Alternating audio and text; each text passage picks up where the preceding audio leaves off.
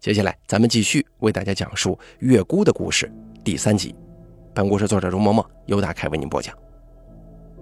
咱们上文当中说到，三哥与华五叔打算去数落，在那提前准备好，等着那个老头跟那个姑娘。那么接下来会发生什么呢？咱们继续往下说。三哥与华五叔在数落下车之后啊，发现这是位于山脚处的一座小镇。这里说是小镇。其实总共也没个几十户人家，一个镇子还比不上外头一个小村落人口多呢。三哥跟华五叔一下车，他们这两个外人立马引起这个小镇上居民的关注了。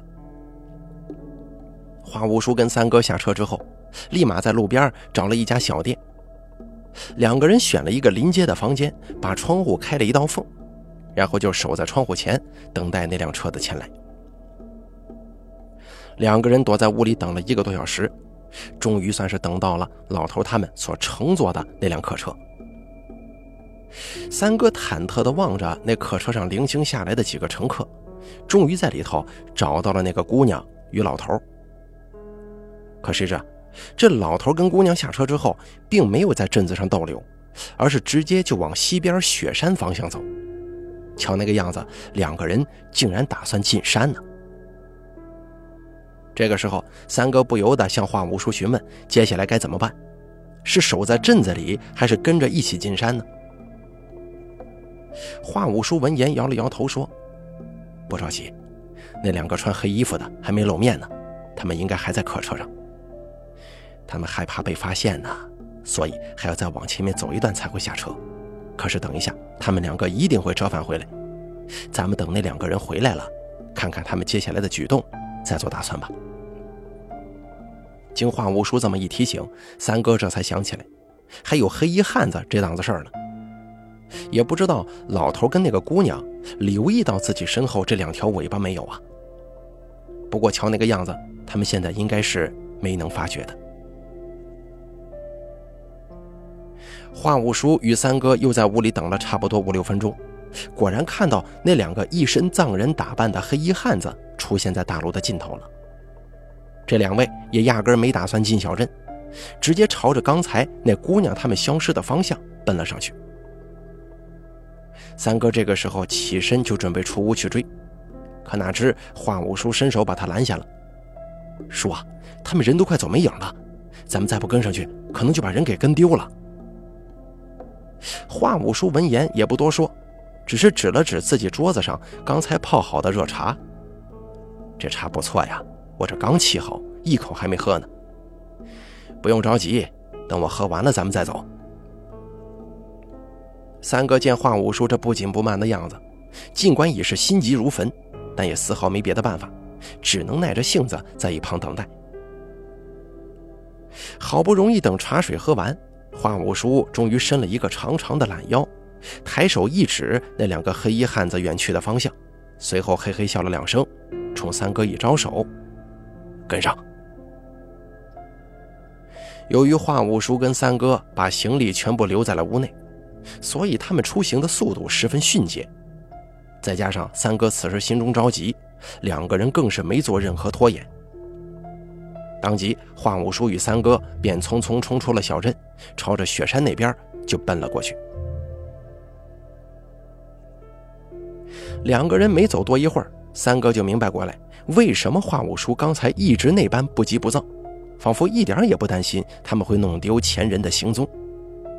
这个时候，就算华五叔不明说，三哥也能够轻易地辨认出先自己一步进山的那个姑娘老头与黑衣人的行进路线，因为眼前雪地上那几行脚印是清清楚楚的，做不得一点假。当时树落那个地方可谓是天寒地冻，大雪封路。当地人都没人愿意在这种天气出门，大雪覆盖的荒原上，别说是人了，就连野兽的脚印都没几个。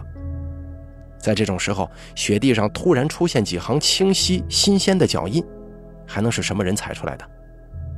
更何况这几行脚印一前一后，前者的脚印一大一小，而这后者的鞋码又都双双四十往上，步距也大，明显是两个身强体健的成年男人的足迹。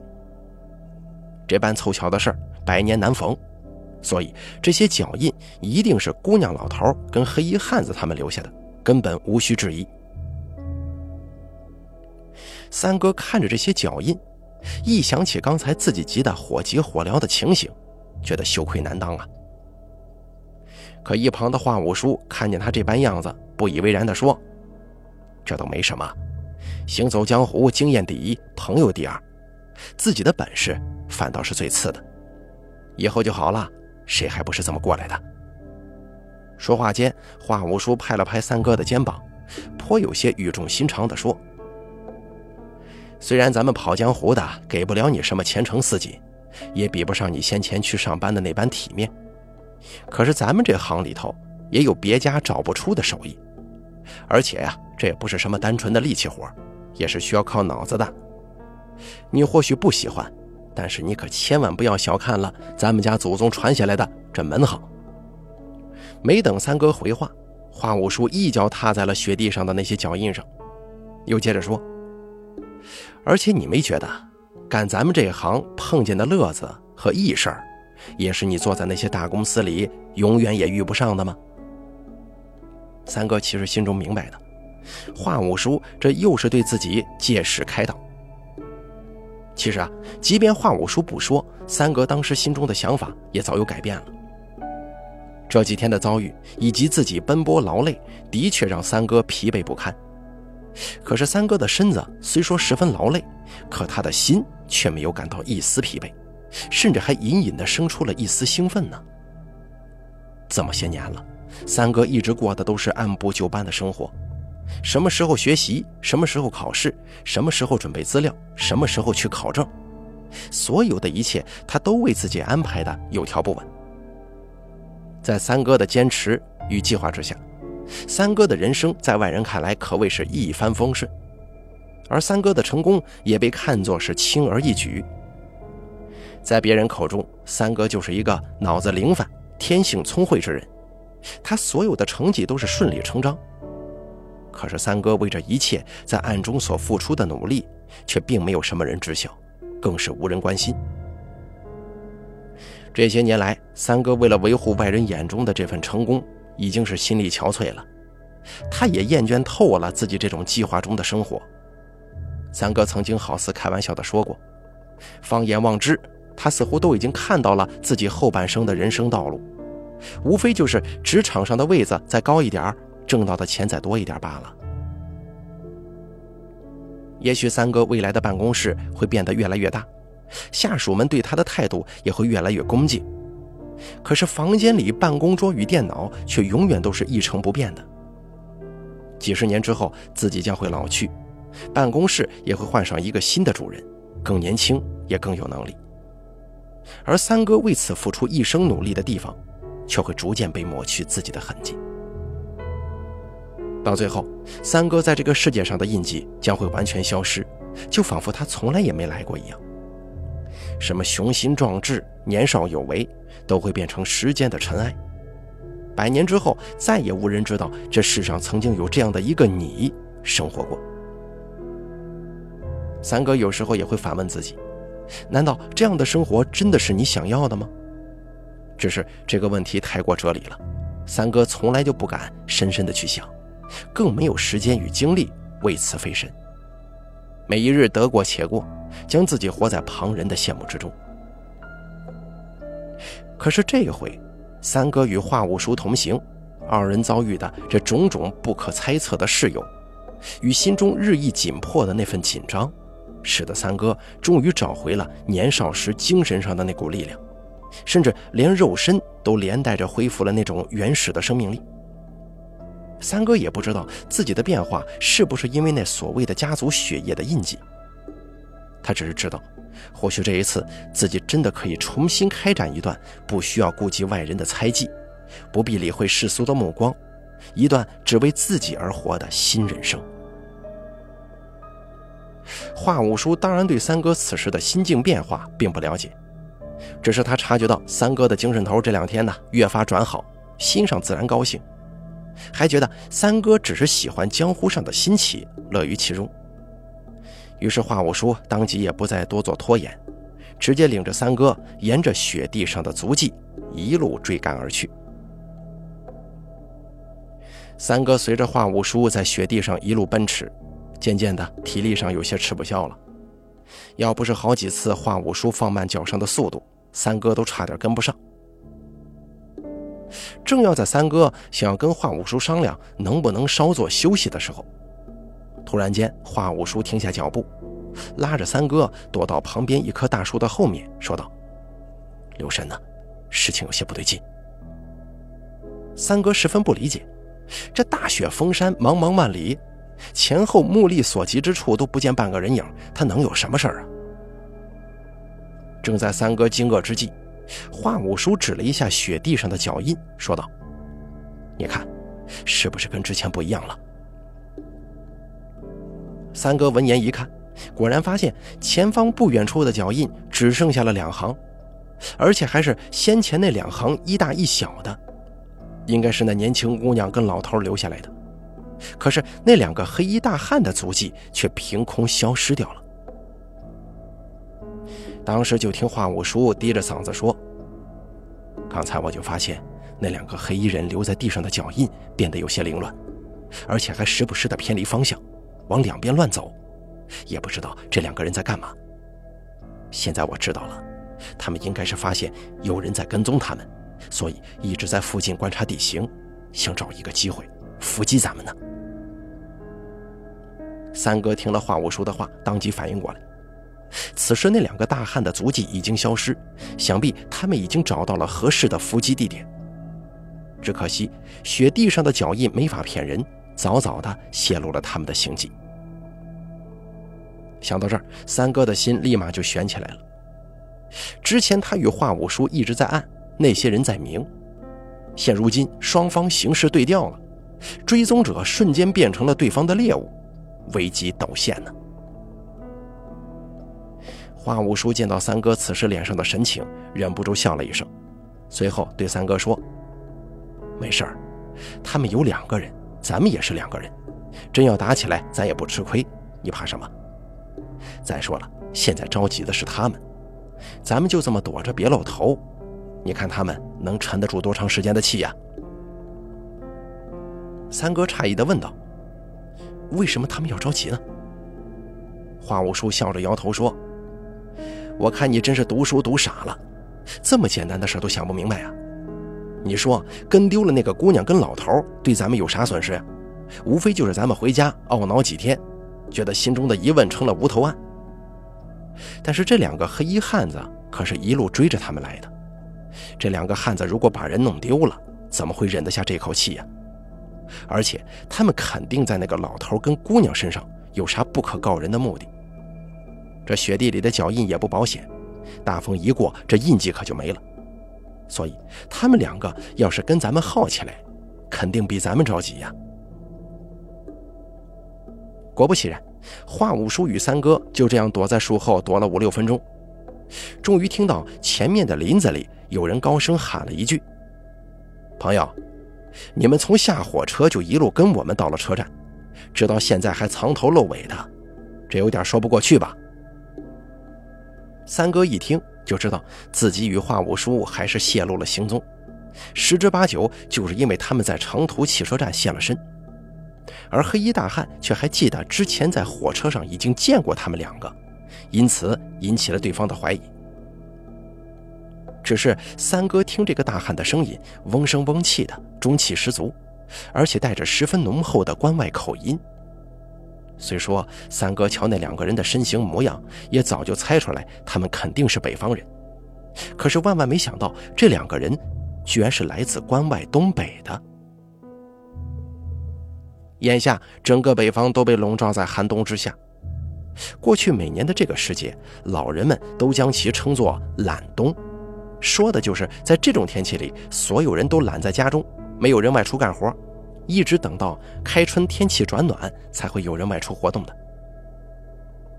过去每年的冬天，也确实有很多关外的江湖人士入关过冬。可是那些江湖人虽说身处的环境气候变好了很多，他们依旧不会改变祖辈传下来的生活习惯。很多人到了新地方，照样还是懒洋洋的躺上一个冬天，并不会有任何特别的活动，更不会在这个时间点上去道上揽活赚银子。有时候家里说起关外的同行，都会开玩笑的一样说他们只是换个暖和一点的地方睡觉，还说他们都是一样，天冷了就南下，到地方也只是吃吃喝喝，啥事也不想着去干。等到天气转暖，他们就会全部返回关外，轰轰烈烈的去搞自家的生意。所以很多人就说，关外最太平、最安静的日子就是入冬这几个月。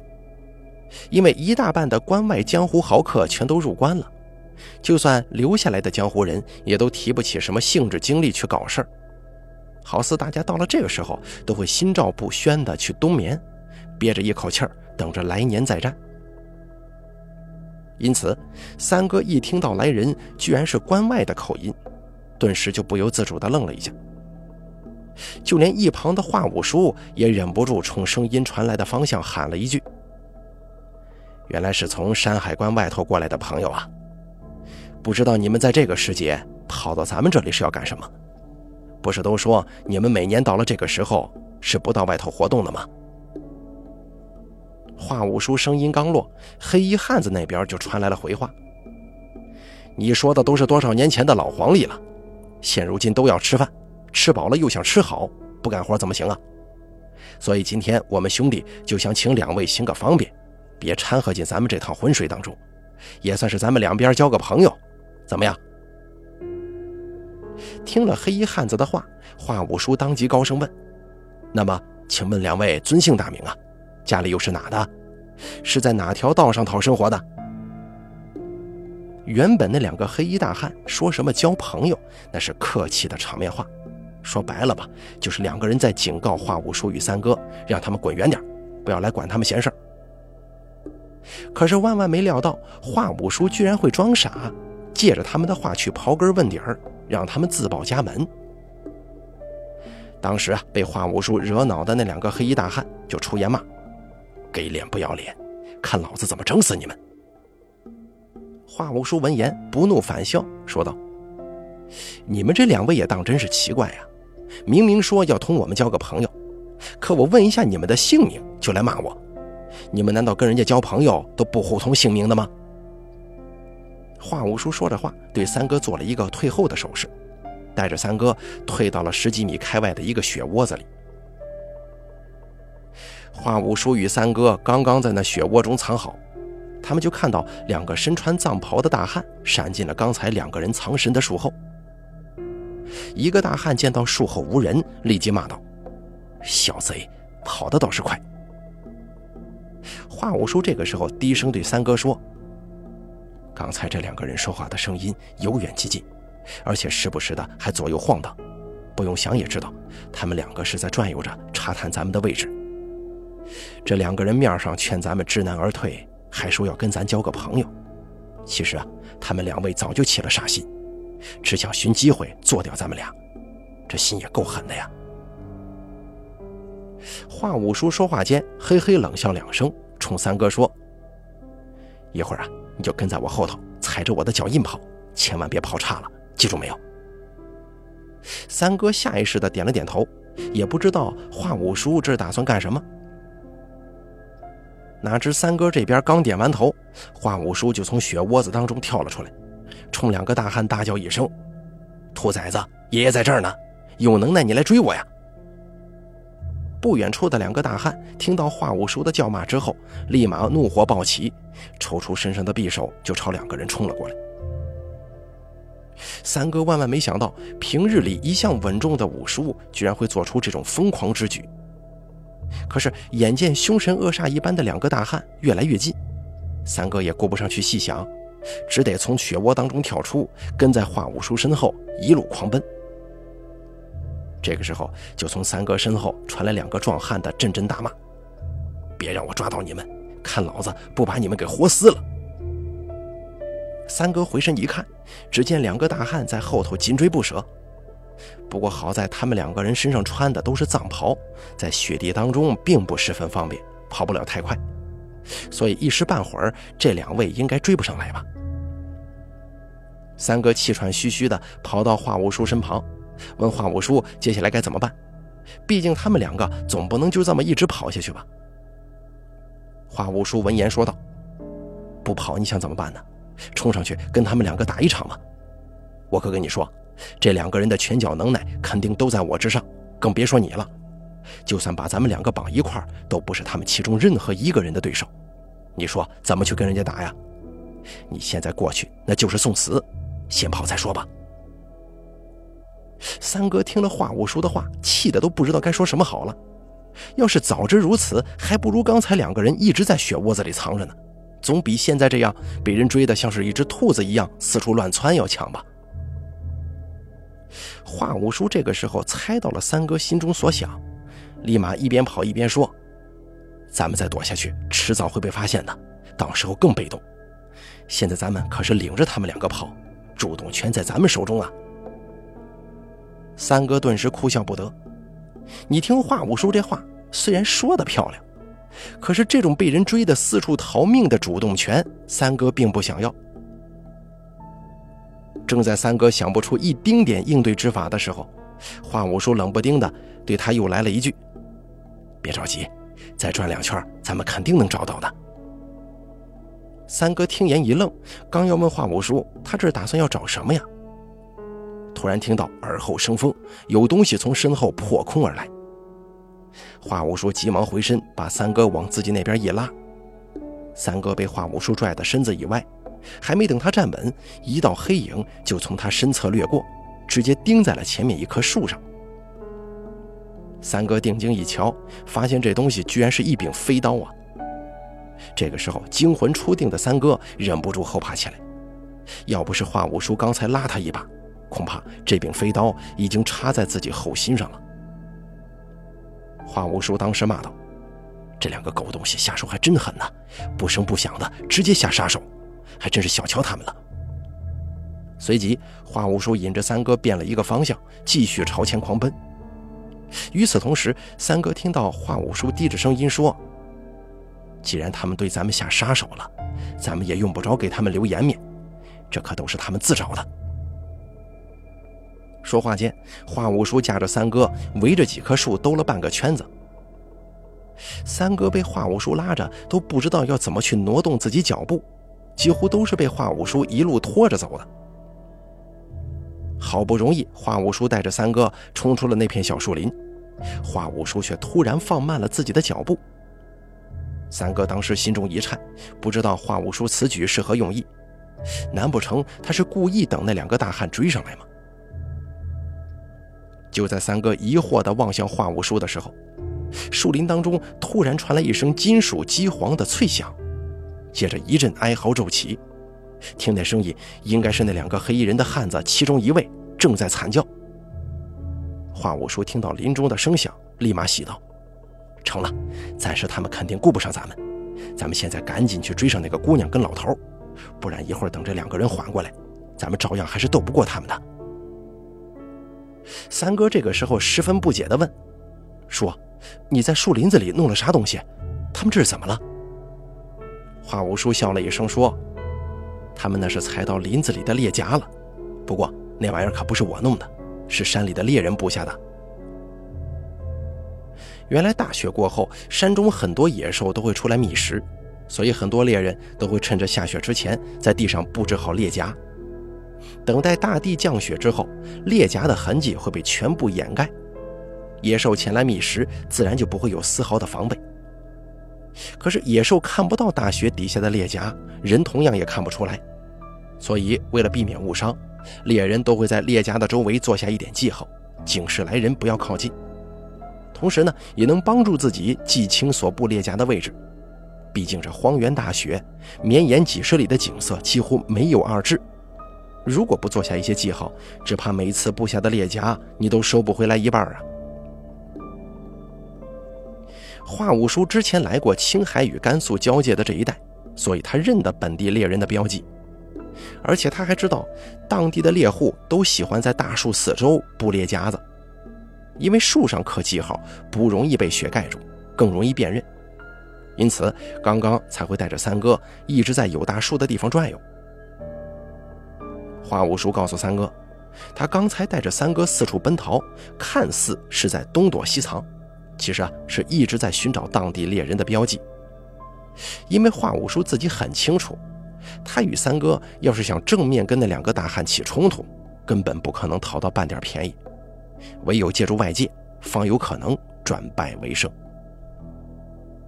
但是让华五叔有些犹豫的是，这些裂甲鸡黄的咬合力道，每一个都至少有几十公斤。有时候一些四肢纤细的野兔、珊瑚什么的，踩中了这些裂甲，都会直接被夹断腿骨。人要是踩上去，一条腿肯定是废了。现如今这大雪又封山，救援不便，受伤之后如果血止不住，只怕连带一条性命也得跟着没呀。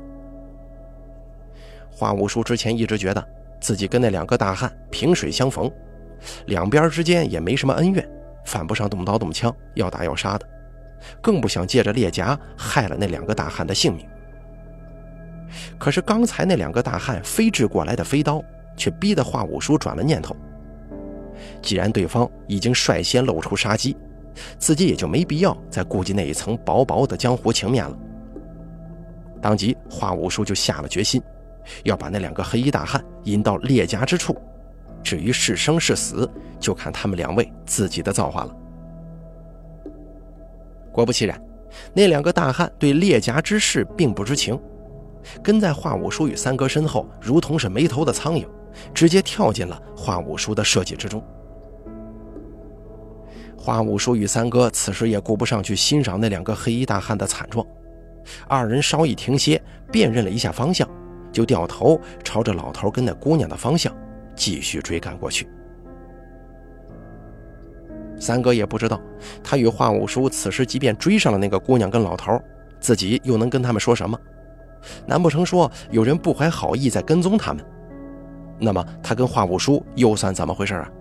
又怎么能保证人家不会对自己有戒心呢？可是此刻也容不得三哥他们再做他选了，因为先前他们已经打听过了，树落这里每日经过的车就那么三五趟，基本下午两点之后就没啥车会途经此处了，其余的车都是过路车，能不能遇见全靠运气。现在的时间都已经快三点钟了。就算三哥与华五叔赶回树落小镇，他们也很难回城了。而黑衣汉子那边，即便只剩下一人，三哥他们也绝非其对手。等他们缓过气儿来，肯定是要来寻仇的。到时候，三哥他们如果还留在小镇上，二人的处境只怕不妙啊。为今之计，只有三哥他们先行找到那个姑娘与老头，两边联手御敌，方有不败之地。更主要的是，那两个大汉的来历，五叔一定得搞清楚，不然平白结下仇家，自己还不知道对方是谁，将来必定惹祸呀。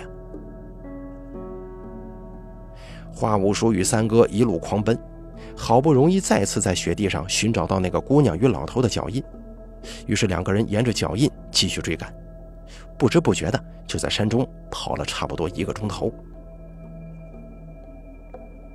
三哥这个时候才明白过来，为什么前一天夜里华五叔会逼着自己去睡觉。原来呀，这追人寻踪的确十分耗费体力。自己要不是头天晚上睡了一个好觉，只怕现在真的有些支撑不下来。就在这个时候，华五叔猛然叫了一声：“不对，停下来！”三哥此时脑子里正想着昨晚的事儿，突然听闻华五叔出言示警。终究反应还是慢了半拍。等他的身体终于对华五叔的喊话做出回应的时候，他自己已经又朝前迈出了小十步。结果三哥突然感觉脚踝一紧，接着脚下踩空，被拽倒在地。三哥大惊之下放眼一看，原来是一道绳索套住了自己的脚腕，而且这个绳子上还绞着一股力道。三哥倒地之后，这道绳索立马收紧。三哥短时间内便被这绳子在雪地上拖行了十几米。等到三哥回过神来的时候，他已经被倒吊在一棵白杨探出来的树桠之上了。